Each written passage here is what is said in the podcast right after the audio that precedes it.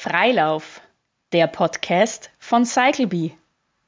In unserem Interview erzählen unterschiedliche Radreisende von ihrem persönlichen Reisestil, erfahre unter anderem von ihren einschneidenden Begegnungen, ihren Glücksmomenten und welche Tricks sie für unterwegs auf Lager haben. Erlebe, wie vielfältig das Reisen mit dem Rad ist und was es für jeden individuell so besonders macht. Lass dich inspirieren oder träum dich einfach davon. Heute lernen wir Walter kennen. Nachdem ihm in jungen Jahren das Alleinereisen mit dem Rad schnell zu langweilig wurde, beschloss er einfach mit Gruppen zu reisen. Mit bis zu 40 Personen war Walter schon fast überall auf der Welt was er in 56 Jahren Gruppenreisen alles erleben durfte und welche Erfahrungen er gesammelt hat, das erfährst du in unserem heutigen Interview. Wir sind Katharina und Katrin, zwei der fünf Gründerinnen von CycleBee, und heute nehmen wir mit auf die Reise. Ich bin Walter. Dein Steckbrief, ein paar Worte über dich. Ich bin immer gern mit dem Rad gefahren und habe dann praktisch mit 18, 20 Jahren überlegt, ob ich nicht mit Gruppen fahren kann, weil das einsame Unterwegssein ist doch recht langweilig. Und daraus ist eigentlich lange Zeit geworden. Mit 56 Jahren bin ich jetzt unterwegs mit Gruppen bereits. Dein Reisestart. Wie bist du zum Radreisen gekommen? Indem ich in jungen Jahren schon, mit zwölf Jahren hatte ich ein Fahrrad bereits, Fahrradprüfung gemacht und so weiter.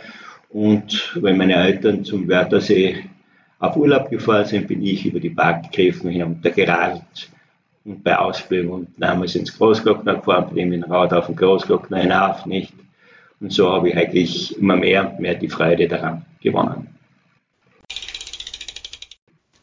Dein Glücksmoment, ein besonderer Moment deiner Radreisen. Das sind dann Höhepunkte, was weiß ich zum Beispiel, die Sierra Nevada in Südspanien mit 3200 Meter, wenn man da sich einen ganzen Tag lang hinaufquält und dann natürlich mit Dreigang damals noch, dann ist man einfach happy, wenn man es geschafft hat. Deine einschneidende Begegnung, ein Zusammentreffen auf einer Radreise, das dir in Erinnerung geblieben ist. Da gibt es viele. Eines zum Beispiel in der Osttürkei. Wir hatten damals aufgrund der weiten Entfernung am Hochsommer hatten wir einen LKW praktisch gestoppt, der uns weiter transportiert hat. Und da war vereinbart, Osttürkei, dass er uns bis Kars führt. Ne? Und der ist dann, es war dann schon abends stehen geblieben, einer fast unbeleuchteten Ortschaft. Da habe ich gleich gesagt, das ist ein Kaff und kein, nicht Kars drauf. Ihn hat er als Messer gezogen und ist auf mich losgegangen. Zum Glück waren Einheimische da, die haben mich dann vor dem weiteren Schicksal gerettet. Dein Reisestyle. Wie radreist du am liebsten und warum? Ich bereise am liebsten eigentlich Länder oder Gegenden, wo man halt wirklich Kultur und die Gegend kennenlernen kann. Also ich halte nichts davon, quer durch ganz Kanada oder ihre Strecken zu fahren. Äh, und mit Gruppen ist es auch nicht möglich, da die meisten Leute ja keine Zeit haben. Dein Radreiseleben. Wie integrierst du Radreisen in dein Leben? Indem ich dann auf die übrigen Urlaube verzichte. Dein Favorit. Welche Strecke oder Region muss man unbedingt mit dem Rad bereisen? Das wird schwierig. Ich bin fast auf der ganzen Welt unterwegs gewesen. Besonders schön war, das hängt auch immer wieder von der Gruppe ab. Nicht? Also die Gruppenreise Spanien, Portugal, Marokko 1974 war eine sehr, sehr schöne Reise. Aber es gibt auch viele andere Reisen, wie entlang der Donau zum Donaudelta mit Ausflug dort.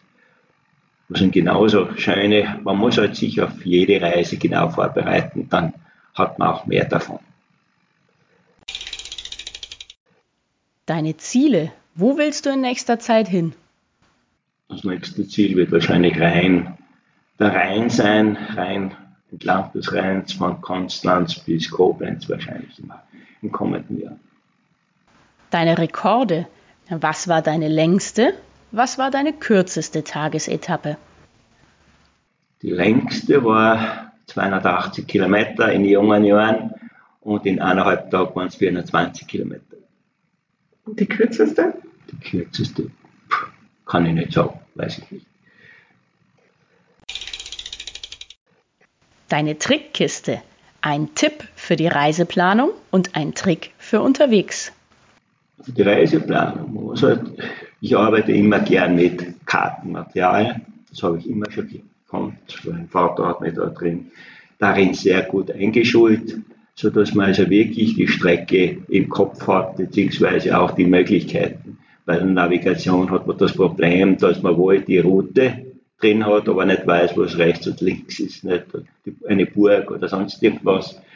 Das zweite ist natürlich, äh, ich versuche dann auch, was gibt es an Material und ergänzungsweise schaue ich im Internet auch ein bisschen, äh, was andere Leute unternommen haben. Und ich bin immer entsetzt, mit welchem Unwissen die Leute fortfahren und dann sich wundern, man sieht zum Beispiel an der Donaustrecke, die ja doch sehr hügelig größtenteils ist, vor allem im Bereich Bulgarien, Rumänien, dass die Leute ja 120, 150 Kilometer am Tag einplanen und dann draufkommen, dass es kein Quartier gibt, kein Essen gibt. Ja, das muss man eben vorher genau überlegen, dann kann man das alles machen.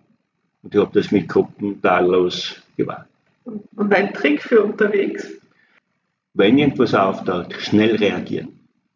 Aber das ist eine Frage wahrscheinlich, dass, dass man vieles schon erlebt hat, beziehungsweise schnell vieles weiß, dadurch auch schneller agieren kann. Dein Reisegepäck. Was muss immer mit dir auf Reisen gehen und was darf daheim bleiben? Werkzeug wird man immer brauchen, Medikamente wird man brauchen, vielleicht ein bisschen Verbandszeug. Was nicht so wichtig ist, das Gewand. Das hängt natürlich davon ab, ob man im Süden oder im Norden ist. Im Süden äh, kann man ein Leiberl oder sonstige Wäsche leicht nachkaufen. Man kann es, wenn es warm ist, sowieso leicht auswaschen und dann am nächsten Tag ist schon wieder trocken. Im Norden, da wird es schwieriger, da braucht man viel mehr Gepäck. Wir haben zum Beispiel in Island bis zu 30 Kilo Gepäck gehabt. Mit Zelt und, und Kocher und Schlafsack und, und, und. Deine Herzensangelegenheit. Was liegt dir bezüglich Radreisen besonders am Herzen? Früher war es, in den Anfangsjahren war es eher eine sportliche Angelegenheit. Und ich habe versucht, dass die Gruppe auch homogener wird. Es sind ja meist ganz unterschiedliche Personen dabei, die zum ersten Mal vielleicht sowas mitmachen oder sich überhaupt nicht kennen. In späterer Zeit habe ich versucht, mehr Kultur hineinzubringen und die, die Tageskilometer zu kürzen, dass man wirklich ein, zwei schöne Besichtigungen hat. Das erfüllt einfach den Tag besser. Deine Nachlesen, kann man mehr von dir und deinen Reisen erfahren? Ohne weiteres, kein Problem. Solange ein Bericht da ist oder mehr Informationen, ist das überhaupt kein Problem. Aber von vielen Reisen, die ich gemacht habe, gibt es keine Aufzeichnung, beziehungsweise nur die Ankündigung der Reise und sonst nichts. Aber du bist in dem Buch Radpioniere vertreten. Gell? Ja, bin ich genau. ja. Unsere Plauderrunde, worüber wir noch gesprochen haben. Ja, vielen Dank. Das waren nochmal die, die Fragen. Ich, ich würde jetzt vielleicht ganz gern, vielleicht kannst du wirklich noch ein bisschen mehr von dem, von dem Gruppenreisen mir erzählen, wie du da reingekommen bist und mit welchen Gruppen du fährst. Und naja, dadurch, dass ich praktisch in der, in der 8. Klasse äh, die studierende Jugend der Schule geleitet habe oder betreut habe, habe ich natürlich dann viel mehr Kontakt gehabt zu verschiedensten Personen, ne, die auch ganz gern mit dem Rad gefahren sind. Und daraus ist die Idee gefahren, geworden, dass man einfach mit dem Rad mit Gruppen fährt. Und in weiterer Folge habe ich andere Funktionen dann auch gehabt, in einem Jugendzentrum und in der katholischen Studierendenjugend und so weiter. Und so habe ich ganz Steiermark Leute kennengelernt und das wurde dann in den Schulen propagiert und damit konnte ich einfach viele Gruppenreisen machen, bis zu 40 Personen sind dann manchmal beteiligt.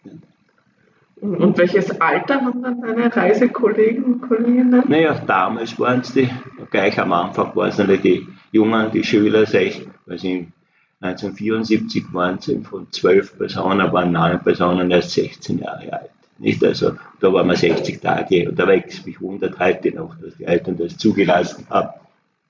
In weiterer Folge sind dann immer weniger Schüler, dann waren es Studenten, dann Berufstätige.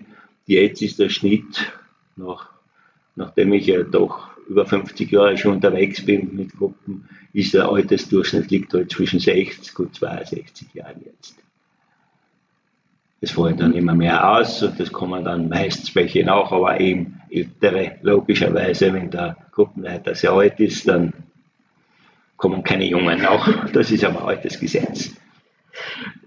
Und ähm, ich versuche mir das gerade logistisch vorzustellen. Mit so einer Gruppe ähm, mietet ihr dann vor Ort die Räder oder? Nein, wir nehmen die immer mit? die Fahrräder mit. Das heißt also, wenn wir mit dem Zug fahren oder Bus mit Anhänger, oder bei großen Reisen Vietnam und Neuseeland und, und Mauritius und so weiter, Island, da brauchen wir ein Flugzeug und dann verpacken wir die Räder und wird im Flugzeug mitgenommen. Natürlich könnte man da und dort bereits ausbohren, aber das Problem ist die Qualität der Räder und ob dann ein Gepäcksträger vorhanden ist, wo du die Gepäckstasche, die auch ein gewisses äh, Qualität oder eine gewisse Formation hat, ob man die dann auch dort hinauf montieren kann. Nicht? Das ist immer die Frage, nicht? Aber wie gesagt, es ist mit Flugzeug ist es jetzt schon sehr lästig. Du musst Fahrrad in eine Schachtel verpacken oder Koffer. Und das Hinflug ist nie ein Problem, aber was mache ich beim Rückflug? Wir haben heuer zum Beispiel gehabt in Griechenland und Kavala, wir sind halt nicht angeflogen, aber haben da die Schachtel nicht mehr gehabt von Kavala zurück. Und dann haben wir kontaktiert den Flughafen, die haben uns dann ein Radgeschäft genannt und die haben uns dann Schachteln zur Verfügung gestellt zum Flughafen. Gebracht gegen geringes Entgelt. Das ist natürlich immer so einfach geht, das andere Frage nicht. Und von den Unterkünften sind es dann eher ähm, feste Unterkünfte, also Pensionen, Hotels oder mit Zelt oder hast du eine naja, äh, in der Anfangszeit man muss sagen, das war in den 70er Jahren, ja, da sind wir am Fußboden, man sich in einem Turnsaal, im Freien oder in Klöstern am Boden gelegen, das ist, haben halt ein paar geschnarcht, die anderen haben gejammert, dass nicht schlafen haben können, aber wie gesagt, das geht, das würde heute nicht mehr gehen, glaube ich persönlich. Ja, und in späterer Folge sind halt einfachste Quartiere gekommen. Mittlerweile sind wir schon am Standard, nicht, dass man schon drei Sterne Hotel braucht, nicht, mit Dusche, WC und zwei Bettzimmer immer, immer wieder taucht der Wunsch nach ein Bettzimmer auf, da bin ich aber ziemlich kategorisch, sag ja, bei 20 Leuten zwei gibt's, mehr gibt's nicht. Ja, es geht einfach nicht, nicht, beziehungsweise man kriegt's nicht und auf der anderen Seite die Leute sollen sich auch die anderen gewöhnen und wenn es ein paar Tage sind, ist das kein Problem. Natürlich bei langen Reisen ist es sicher schwieriger.